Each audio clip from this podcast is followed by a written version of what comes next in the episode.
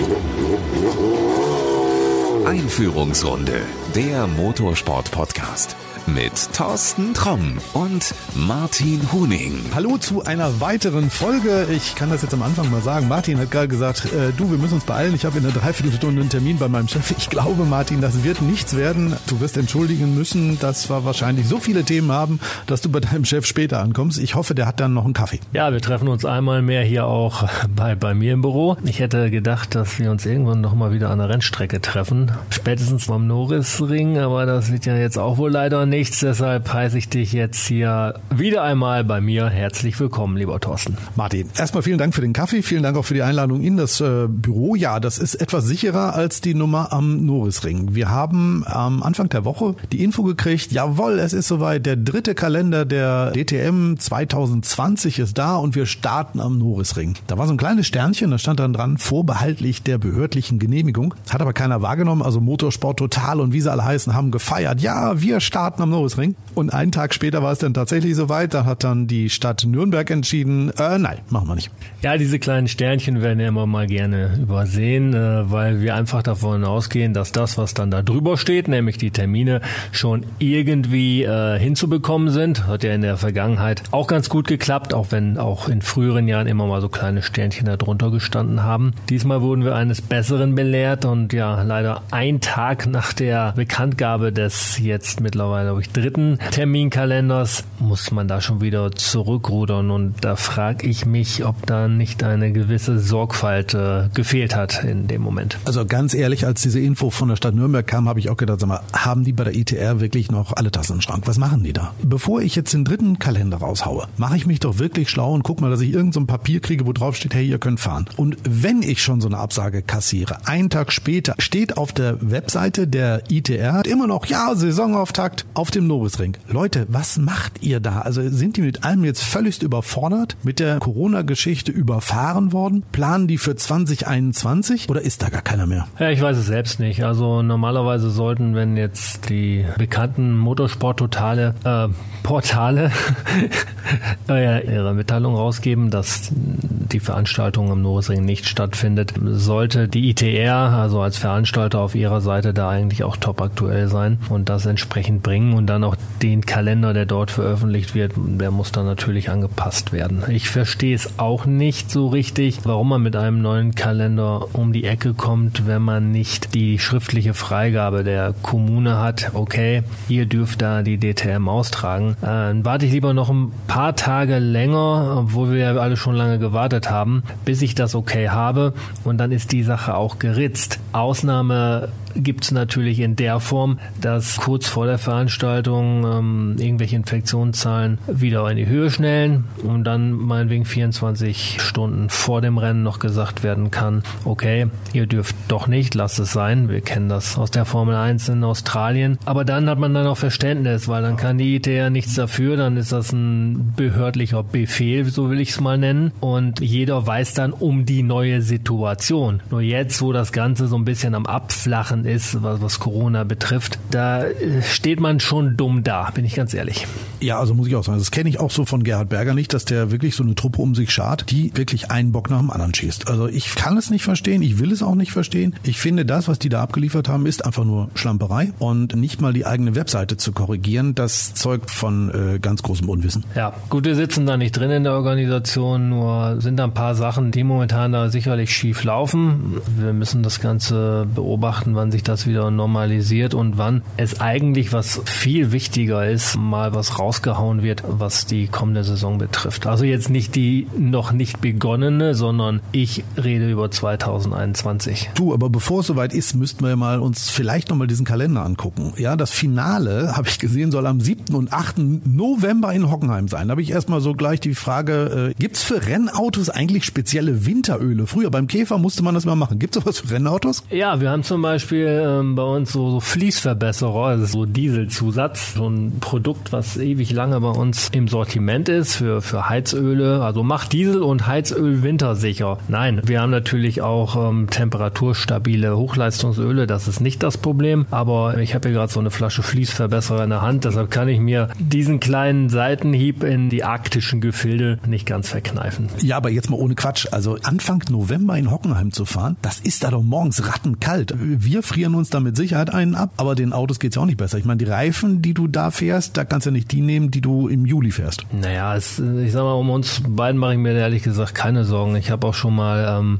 beim Saisonstart des ADAC GT Masters in Oschersleben im April mit Pudelmütze und dicker Winterjacke da gestanden. Und äh, das ist so. Und äh, da werden wir alle das auch gut überstehen, wenn es so ist. Es ist gut, dass überhaupt irgendwas dann noch stattfindet. Klar, es ist schwierig, alles immens nach hinten zu schieben, weil irgendwann ist das Jahr zu Ende. Ich denke, dass Anfang November in Deutschland, ähm, ja, es kann schon gut gehen. Ich meine, wie, wie mild waren die letzten Winter? Und, und wenn man keine Alternative hat, versucht man es irgendwie dann noch so hinzubiegen. Es ist ja nicht nur die DTM, die da unterwegs ist, sondern auch ADAC GT Masters wird an dem Wochenende in, in Oschersleben noch an den Start gehen. Ja. Da ist es bekanntlicherweise im November auch meist recht kalt. Aber lass uns mal in Richtung ITR nochmal gucken. Die sind ja fieberhaft auf der Suche nach einem weiteren Hersteller. Also früher hat man ja immer einen dritten gesucht, jetzt im Moment sucht man schon einen zweiten. Hast du da irgendwas Neues gehört? Nein, ich habe nichts Neues gehört und ich sehe das Thema als extrem schwierig an. Es werden verschiedene Alternativen aufgezeigt, wie man das Thema DTM zukünftig angehen kann. Was neue Hersteller betrifft, sehe ich allein schon aus dem Thema äh, Corona und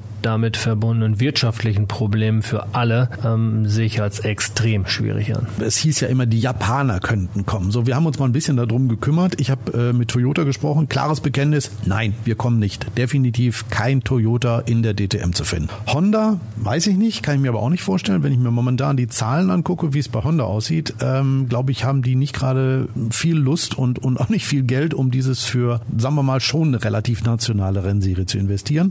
Und äh, Nissan ist noch so der letzte auf der Rechnung. Da müssen wir noch drüber nachdenken, kann Nissan in der DTM mitfahren, wenn sie ihre Autos komplett vom europäischen Markt zurückziehen. Ich halte das für schwierig. Halte ich auch für schwierig. Das, was du gerade ansprichst mit Nissan, das hatte ich auch gelesen. Ja, aus betriebswirtschaftlichen Gründen macht es äh, meiner Meinung nach überhaupt keinen Sinn, so etwas zu machen. Ich meine, wenn du weit weg bist in Asien, dann denkst du auch anders über eine DTM nach, als, als wir es hier mitten in Deutschland tun. Und dann hat das für dich jetzt nicht eine Riesenpriorität. Also ich kann verstehen, wenn man seins Nissan da, da mal Abstand von nimmt. Also bei der ITR hält man ja immer noch an Class One bislang fest. Andere sagen, lass den ganzen Quatsch sein. 2021 muss was Neues her. GT3 oder GTE? Ähm, zunächst GTE ähm, sehe ich als schwierig an, weil ähm, es nicht allzu viele Autos gibt. Es gibt ja demnächst immer noch weniger. Soweit ich gelesen habe, zieht äh, Porsche sich aus dem IMSA-Projekt zurück. Damit blieben noch BMW und, und Corvette und, und dann vielleicht nochmal ein Ferrari. Aber damit hat es sich dann schon, ähm,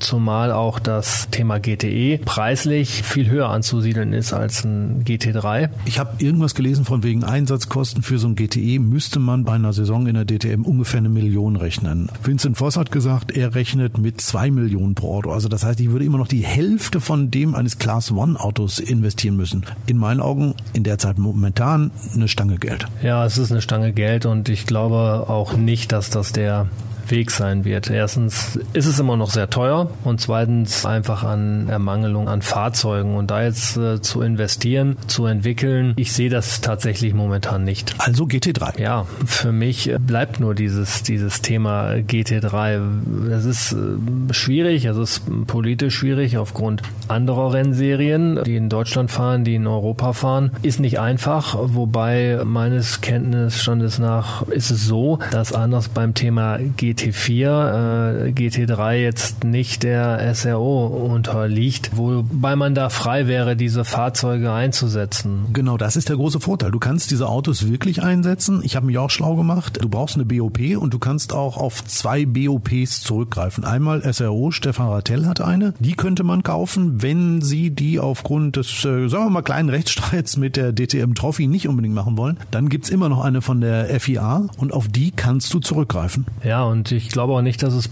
Probleme gibt, was jetzt zwei nationale Formate im GT3-Thema betrifft. Also ich, ich glaube, man kann beides irgendwo bespielen. Man muss irgendwie auch überlegen, welchen Tod will man sterben. Weil wenn das DTM-Veranstaltungspaket völlig zugrunde geht, das ADAC GT Masters die erste Liga spielt, meint man zunächst einmal, okay, super für den ADAC, Top-Geschichte, jetzt seid ihr ganz oben und der Zuschauer kann ja kaum noch was anderes konsumieren als das ADAC Masters Weekend.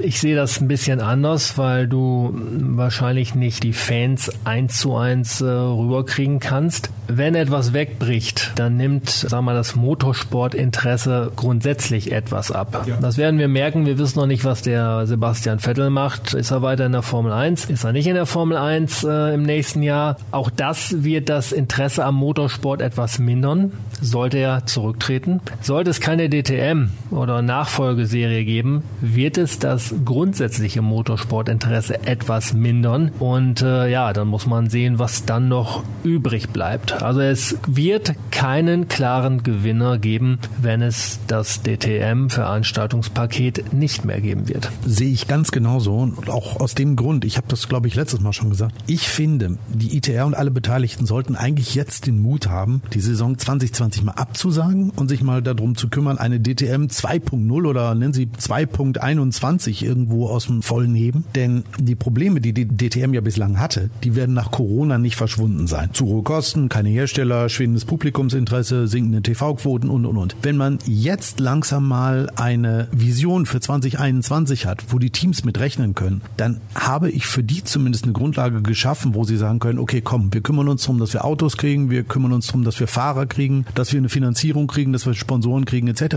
Weil uns läuft die Zeit weg bis 2021. Ja, es wird auf keinen Fall ausreichen, wenn den Teams im Herbst diesen Jahres ein Konzept vorgelegt wird oder im Winter, wie es dann jetzt 2021 werden soll. Die werden sich dann anders orientiert haben, in welcher Richtung auch immer, weil es sind Unternehmen, die müssen profitabel arbeiten, Geld verdienen, Leute bezahlen, ganz klar. Es muss meiner Meinung nach in den nächsten vier Wochen zumindest den Protagonisten, dazu gehören die Teams, dazu gehören Hersteller, dazu gehören aber auch die Partner, die bei der Stange bleiben sollen, die im Moment DTM-Partner sind oder ITR-Partner sind, die natürlich dann auch mit ihren Budgets hantieren, äh, vielleicht sogar sowieso überlegen zu kürzen, aber sich sehr früh schon überlegen, okay, was machen wir 2021? Es muss ein Konzept her und das muss man jetzt nicht äh, veröffentlichen, aber die wichtigen Leute, die dann daran teilhaben sollen, die müssen informiert werden. Und man kann dieses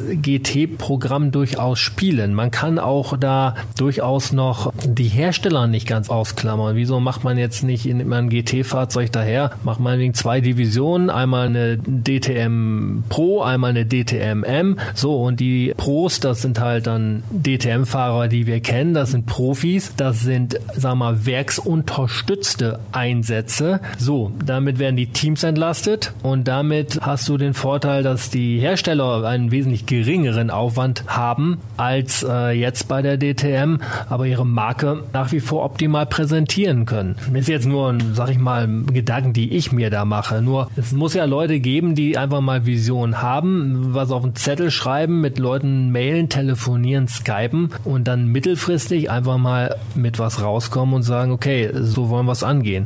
Oder du musst sagen, es findet nicht statt, wir blasen den ganzen Kram Kram einfach ab. Martin, ist ja kein Geheimnis, wenn ich jetzt sage, Ravenol ist ja Partner der DTM. Also man hat ja die, die Flaggen und die Bannenwerbung überall gesehen in den vergangenen Jahren. Ich vermute mal, es wird 2020 so bleiben, keine Ahnung, 2021. Hatte ich Gerhard Berger schon mal angerufen und gesagt, Martin, wir müssen reden? Nein, das natürlich nicht. Ich meine, meine Zusammenarbeit mit der ITR ist ähm, historisch aus der Formel 3 begründet. Es äh, beschränkt sich jetzt da auf ein paar Media-Benefits, aber es ist äh, natürlich ein Veranstaltungspaket, welches ich beobachte. Im Rahmen der DTM Trophy starten dann auch Partner von uns und Teams. Natürlich liegt es in meinem Interesse, dass das ganze Veranstaltungspaket auch weiter bestehen bleibt, weil es auch für uns ein wichtiges Marketing-Tool ist. Also wenn Gerhard gerade irgendwie zuhört und sagt, Mensch, also klingt vernünftig, deine Telefonnummer sollte er haben und wenn nicht, soll er uns schreiben, dann gehen wir nicht mal weiter. Gut, kein Problem. Wenn einer nach meiner Meinung fragt, dann werde ich die sicherlich kundtun und dem einen oder anderen gerne gern beratend zur Seite stehen, wenn ich das dann kann oder danach gefragt werde. ähm, lass uns mal über bunte Blüten reden, die so in der Corona-Krise passieren. Wenn ich mir so die Pressemitteilung von der ITR angucke, außer jetzt neue Kalender und auch die diverser Hersteller, dann muss man glauben, dass Sim Racing der neue Heilsbringer ist. Wie siehst du diese Entwicklung?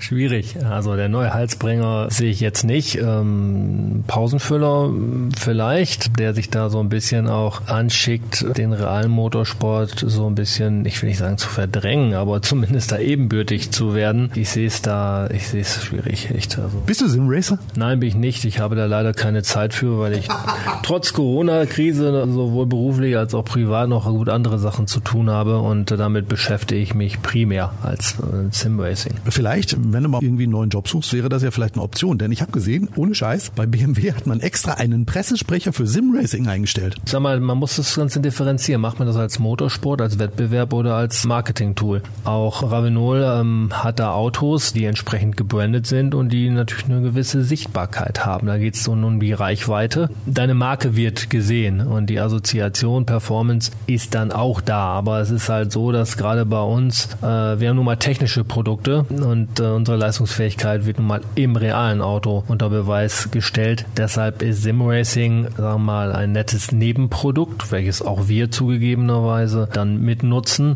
Aber es ist jetzt nicht äh, vorrangig äh, ganz oben bei uns aufgehängt, natürlich nicht. Also ich habe es kritisch mal beäugt. Ich finde, dass Simracing nicht der heiße Scheiß ist, den uns Agenturen und Pressestellen immer wieder suggerieren wollen. Das zeigen einige Zahlen. Die ITR hat ja eine DTM Sim-Serie ins Leben gerufen, hast du eben gesagt, bei der auch die echten Piloten aus der DTM mitfahren dürfen oder müssen, je nachdem. Beim Norrisring-Rennen habe ich mal kurz nach dem Start reingeschaut und weißt du, wie viele Live-Zuschauer da dabei waren? Nein, ich habe keine Ahnung. 750. Einen Tag später hat das ganze Ding bei YouTube 11.500 gehabt. Frag mich jetzt bitte nicht, wie man auf solche Zahlen kommt. Ich äh, hätte da eine Lösung, aber äh, die ist nicht ganz sauber. Ja, ich weiß auch nicht, wie man auf solche Zahlen kommt ja, man muss, muss das Thema irgendwie betrachten. Wenn es Hersteller ähm, nutzen, ob Audi, BMW oder wer auch immer, als Marketing-Tool, dann kann ich es teilweise auch verstehen. Nur man muss es halt irgendwo auch abgrenzen vom realen Motorsport. Es ist ein bisschen halt Gaming und, und äh,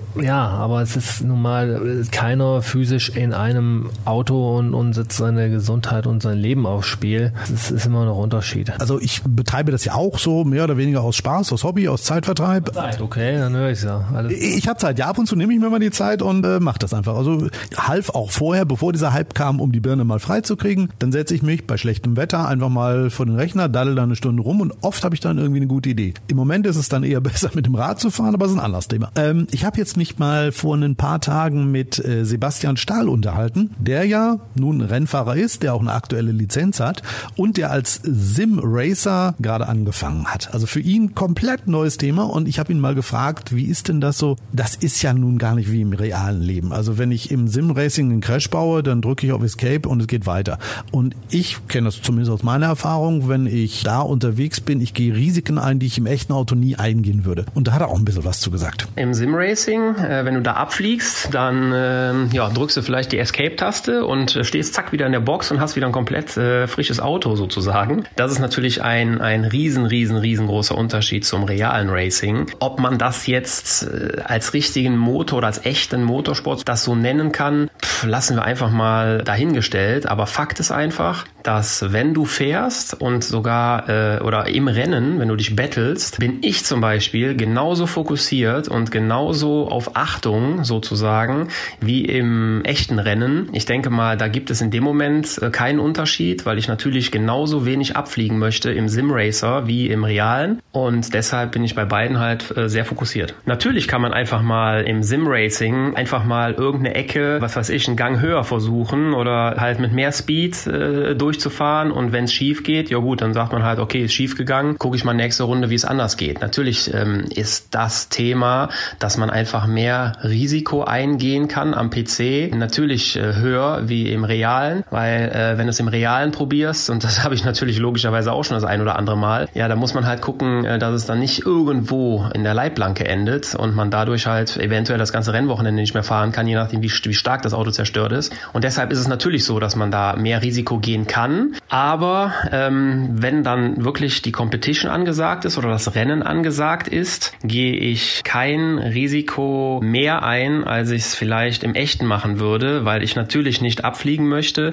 Und ja, aus dem Grund würde ich sagen, Risiko im Training kann man definitiv äh, mal höher fahren als im echten, aber im Rennen muss man sich konzentrieren, dass man quasi auf seiner Linie bleibt und natürlich nicht abfliegt. Gut, was auch spannend ist, Simracing ist vom Deutschen Motorsportbund im Oktober 2018 als offizielle Motorsportart anerkannt worden. Der Deutsche Olympische Sportbund, der sieht das allerdings ganz anders und sagt, dass E-Sport kein Sport ist. Es habe vielmehr ausschließlich mit kommerziellen Interessen zu tun. Ja, wir spielen ja jetzt mit zwei Begriffen. Einmal wurde es als Motorsport anerkannt, Disziplin, was ich nicht sehe, weil es nun mal kein Motorsport ist. Es wird kein Motor eingesetzt. Weder Aber es brummt doch. Ja, super, es brummt. Aber es ist kein Verbrenner drin, noch ein Elektromotor. Also wir können da nicht von Motorsport reden. So, das andere Thema ist, ist es Sport. Sport kann es sein, wie man wegen Schach auch Sport ist, wo man jetzt, nein, ich will jetzt Schach nicht runter machen. Das ist ein sehr hochkomplexes Spiel, wo man entweder seinen, seinen Geist anstrengen muss oder seinen Körper anstrengen muss. Und wer in diesen Simulatoren sitzt, der ist dann nach einem Rennen auch schon ziemlich platt. Also es ist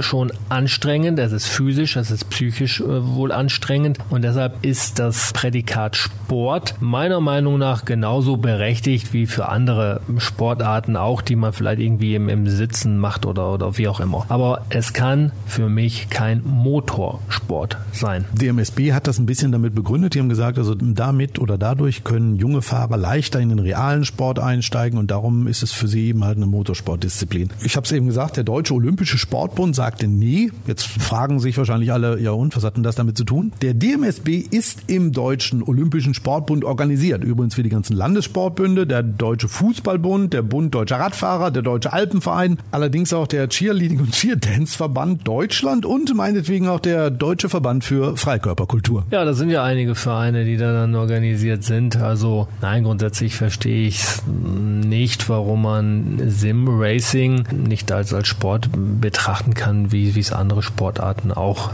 äh, sind. Da bin ich ganz ehrlich. Man muss das auch vom Gaming so ein bisschen unterscheiden. Also das hängt wahrscheinlich von der Qualität des, ich, ich nenne es jetzt mal Spiels ab oder des Formats, was da bedient wird. Ob es jetzt ein, ein Spiel ist, ein Daddelspiel oder ob es jetzt wirklich Simracing, ob es jetzt wirklich Sport ist. Da muss man nochmal irgendwie eine Grenze finden. Das finde ich wichtig. Nicht jedes äh, Arcade-Spiel ist ein, ist ein Sport, aber... Du kennst dich aus. Ich wollte gerade da einhaken und sagen, die Spielehersteller nennen das übrigens Arcade. Arcade, genau. Und äh, das ist, äh, ist, ist mehr, geht in den Bereich Gaming rein und ähm, da sehe ich es nicht. Aber wenn es organisierte, von Verbänden organisierte Simracing-Veranstaltungen sind, dann würde ich es doch schon als, als Sport bezeichnen. Nur ich würde das Motor davor nach wie vor streichen. Wir hätten ja ganz toll mit einem Fahrer darüber reden können. Der ist übrigens gerade aufgrund von Simracing momentan überall im Gespräch, aber der Sportskamerad wollte sich nicht zurückmelden. Ich habe ihn angeschrieben.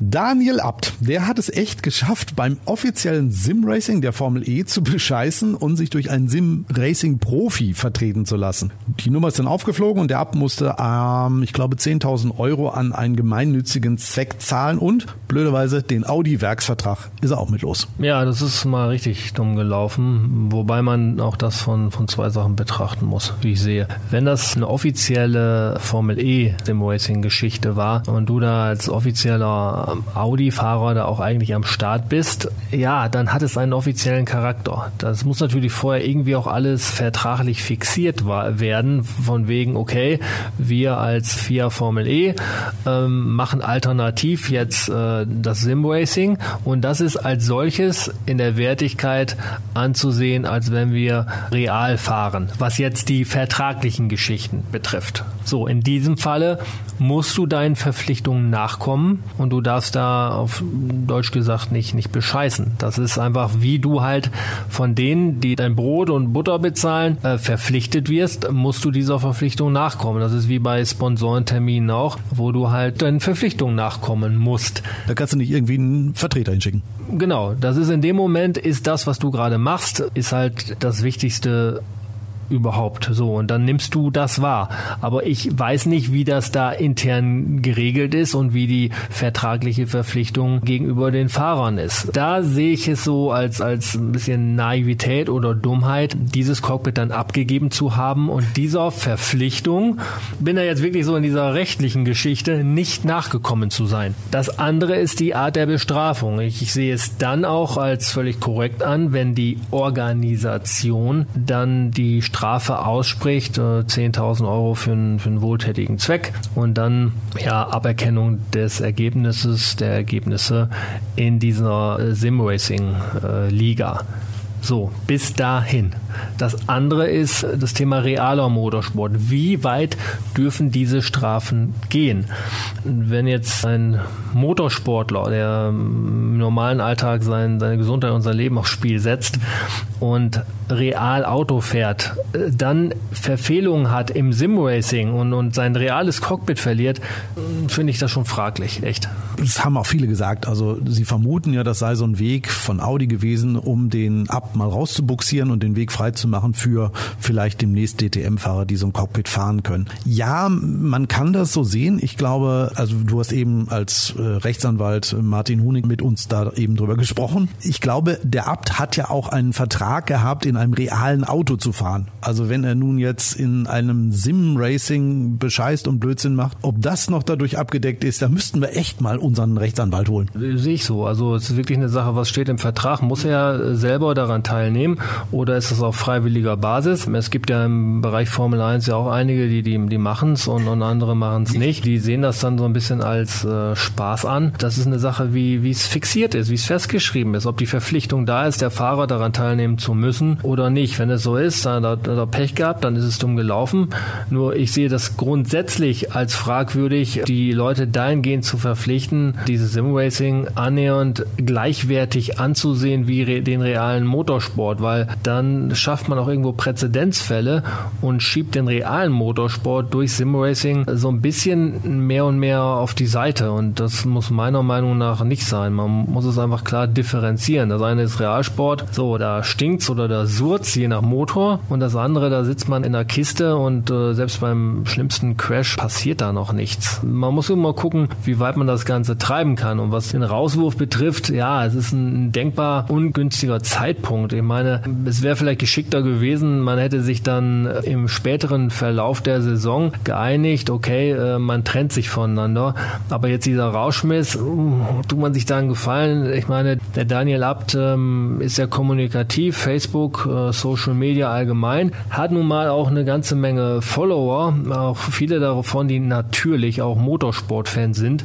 So, und wenn du dann, äh, sagen wir mal, irgendwie aus der DTM aussteigst als Hersteller und dann noch so ein, so ein Publikumsliebling rausschmeißt, was dann auch nur die Hälfte versteht, stehst du natürlich auf der Beliebtheitsskala irgendwann nicht mehr besonders weit oben. Das ist so. Und dann dich dann irgendwie noch komplett irgendwie aus dem Verbrennungsmotorsport herausziehst, wobei, wenn wir aus dem Fenster gucken und zählen zehn Autos, die meisten davon wahrscheinlich noch äh, Verbrenner sind. Uh, ja, okay. Ich merke, du bist kein Fan davon. Ja, ich, ich blicke da natürlich nicht so hinter. Es gibt wahrscheinlich viele Beweggründe, warum Entscheidungen gefällt werden. Nur ähm, so wie, wie jeder andere diskutieren wir beiden ja auch darüber und jeder hat seine Meinung dazu, unabhängig davon, in welchem Verhältnis man mit gewissen Firmen oder mit gewissen Personen steht. Wenn ich eine Entscheidung treffe und, und äh, die passt jemand nicht, äh, ist das auch völlig okay, wenn man mich darauf anspricht. Klar? Also ich fand es auch ziemlich unglücklich von Audi, weil der Vertrag vom Abt läuft ja Ende des Jahres aus. Also man hätte gar nichts mehr machen müssen. Ja, man hätte ihn auslaufen lassen können, peng, fertig. Du hättest ja in der Zwischenzeit schon mit deinen DTM-Fahrern verhandeln können und sagen, pass auf, 2021, das Cockpit ist euers. Haben sie nicht gemacht, okay. Ähm, sie haben auch gesagt, dass sie hätten von wegen äh, Loyalität und Integrität und bla bla bla als Werte. Und das wäre auch ganz wichtig, dass sich die Fahrer daran halten und aufgrund dessen wäre der eben halt rausgekegelt worden. Ich will es nur nochmal sagen, sofern das Thema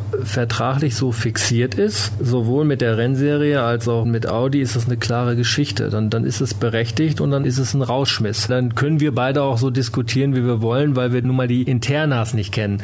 Ich sehe es nur sehr fragwürdig, wenn irgendwann die Grenzen zwischen Simracing und realen Motorsport so verwischen, dass die, die Konsequenzen da dann keiner mehr absehen kann. Dann kann ich auch verstehen, dass einige Fahrer sagen, ich komm, dann bleibe ich lieber zu Hause, gehe in den Garten und dann steige ich wieder ins richtige Auto, wenn wir alle wieder fahren dürfen. Ja.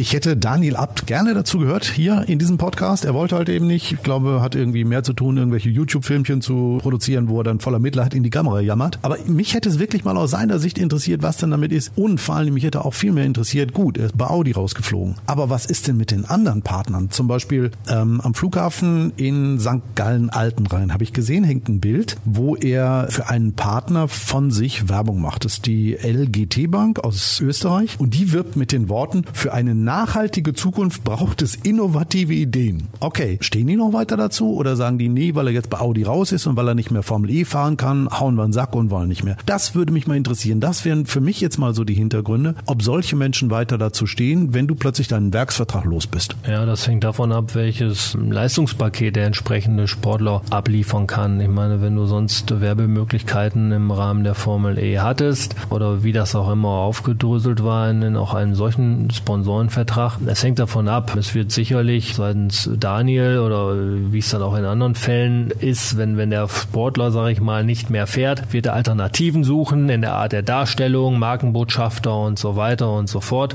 Da kann man ja kreativ sein. Wenn es jetzt, sagen wir mal, mein, mein Partner wäre, bin ich, bin ich ganz ehrlich, meinetwegen Ravenol wäre Partner von Daniel Ab, dann hätte man sicherlich auch schon Kontakt gehabt. Mensch, wie sieht's denn aus? Erzähl doch mal jetzt, äh, ohne dass jemand Drittes zuhört, wie war es denn jetzt genau? So, und ich bin dann jemand, der dann gut zuhört und sagt, okay, komm, wir setzen uns mal hin und, und gucken mal, was wir da weiter zusammen machen. Also ich bin der Letzte, der dann in diesem Fall irgendwo die Tür zuschlägt. Es kann jeder mal missbauen, das ist uns allen irgendwie schon mal passiert und manche Dinge laufen einfach auch mal blöd und man hat selber auch nur, sagen wir, 50 Prozent Anteil daran und dann muss man auch irgendwie vergeben und verzeihen und, und guckt, wie man dann vielleicht trotzdem weiter in der Zukunft zusammenarbeitet. Das ist meine Einstellung zu dem Thema. Wir werden mal das Auge drauf halten, was der der Kollege Abt so von sich gibt. Wer weiß, was er demnächst macht. Vielleicht fährt er ja irgendwas ganz anderes. Aber gucke gerade auf die Uhr. Ich glaube, wir müssen langsam zum Ende kommen, weil dein Chef wartet schon. Wie willst du denn die nächsten Wochen bis zur nächsten Folge von Einführungsrunde der Motorsport Podcast verbringen? Ich werde weiter an Sachen arbeiten, die nicht direkt Motorsport relevant sind, sondern die einfach auch Vertriebshintergründe haben. Simracing? Nein, Simracing nicht. Aber es gibt dann auch noch so ein paar strategische Sachen, an denen man rumarbeitet, zukünftige Partnerschaften oder gerade die, die wir jetzt, sag ich mal, auch in der letzten Zeit fixiert haben, zum Beispiel mit Toyota Gazoo Racing. Da geht es um den äh, GR Supra GT4, wo unsere Schmierstoffe eine Rolle spielen. Da seid ihr Entwicklungspartner gewesen, ne? Da sind wir dann Entwicklungspartner und, und technischer Partner und das sind natürlich ganz wichtige Partnerschaften, weil es halt sehr seriennahe Autos sind. Also Autos, die du halt im Laden irgendwo kaufen kannst und wo der Bezug zwischen Motorsport und dem normalen Gebrauch von Fahrzeugen auch sehr nah ist. Und gerade sehr aktuell ist das Thema mit BMW und dem M4 GT4, wo es da auch eine erfolgreiche Zusammenarbeit geben wird äh, im Bereich GT4 und erzähl. ja. Oder darf es noch nicht? Ist es geheim? Nein, es ist nicht geheim, aber wir wissen alle, dass die Kategorie grundsätzlich äh, GT4 durchaus schon Erfolg hatte, Erfolg hat und auch zukünftig aufgrund, sage ich mal, der relativ reduzierten Kosten ein sehr attraktives Auto ist. Und wir sehen dann eine Sparte und, und freuen uns da mit BMW einen Hersteller gefunden zu haben, äh, mit dem wir sportlich an diesem Projekt arbeiten können und auch da unsere Schmierstoffe eine Rolle spielen, was sowohl jetzt in diesem Stadium das äh, Motoröl betrifft und, und das Getriebeöl betrifft. Da werden wir auch die neuen Fahrzeuge dann entsprechend mit einem Starter-Kit ausstatten. Also alle verkauften Fahrzeuge des Typs M4 GT4 werden dann mit einem Ravenol Starter-Kit ausgestattet. Was ist da drin? Ja, das äh, besteht halt aus einem Motoröl RSP 5W30, welches dann von BMW erfolgreich getestet und freigegeben wurde. Und unser Racing Gear Oil Das sind die beiden Produkte. Gerade dieses Racing Gear Oil ist ja auch äh, Serien, Team und Hersteller übergreifend langjährig sehr erfolgreich im Motorsport in Einsatz. Ja, da sind wir halt als Official Supplier jetzt damit an Bord. Das sind halt äh, Engagements, die wahrscheinlich in Zukunft immer, immer wichtiger werden und wo es auch für uns darum geht, sich auf diese Dinge zu fokussieren. Gerade jetzt auch in Zeiten dieser Krise, wo man schauen muss, okay, wie kann man da innovativ arbeiten, wie kann man Umsätze generieren und das ist, glaube ich, momentan der Weg, den es für uns dazu beschreiten geht. Dann äh, gucken wir doch mal, was bis zur nächsten Folge passiert ist. Vielleicht hast du dann ja noch irgendeine neue Zusammenarbeit zu verkünden.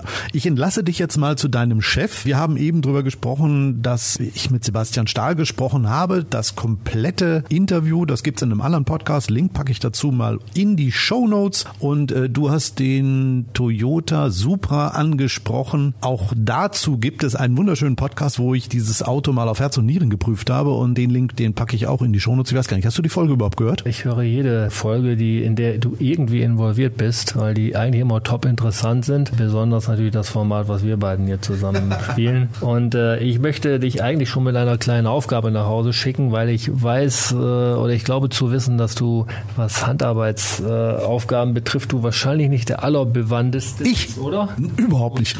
Kein, nee, Hand, auch Handwerk nicht. Ich kriege keinen kein Nagel in der Wand, ich kann nicht stricken, häkeln und gar nichts. Nein, warum? Ja, wir sind ja jetzt Anfang Juni und ähm, es, es wird jetzt wirklich Zeit. Wenn du dann im November wirklich gut ausgerüstet sein solltest, solltest du jetzt schon damit anfangen, dir eine Wollmütze zu stricken. Du hast gesagt, du hast letztes Mal eine Pudelmütze gehabt. Ich dachte, es gäbe so eine Ravenol-Pudelmütze im Shop. Ja, ich sag mal, wer Zeit hat, da zu Hause irgendwie eine Stunde rumzudaddeln und, und irgendwie vorm, vorm PC zu sitzen, um da irgendwelche Spiele zu spielen, der kann auch einmal zu Nadel und Faden greifen oder zu Wollgarn ähm, und, und kann dann sich eine, eine schöne Mütze stricken, damit wir uns dann, äh, sagen wir mal, in Hockenheim oder, oder Oschersleben oder wo wir beiden uns dann treffen, wohl behütet oder bemützt wiedersehen. Ich glaube, ich stricke in der Zwischenzeit lieber an einem neuen DTM-Kalender rum. Ich glaube, das kriege ich wahrscheinlich sogar noch eher hin. Vielleicht auch noch besser als die ITR. Martin, jetzt nimm deinen Kaffee und ab zum Chef. Ich danke dir und bis zum nächsten Mal. Tschüss. Das war Einführungsrunde, der Motorsport-Podcast mit Thorsten Tromm und Martin Huning.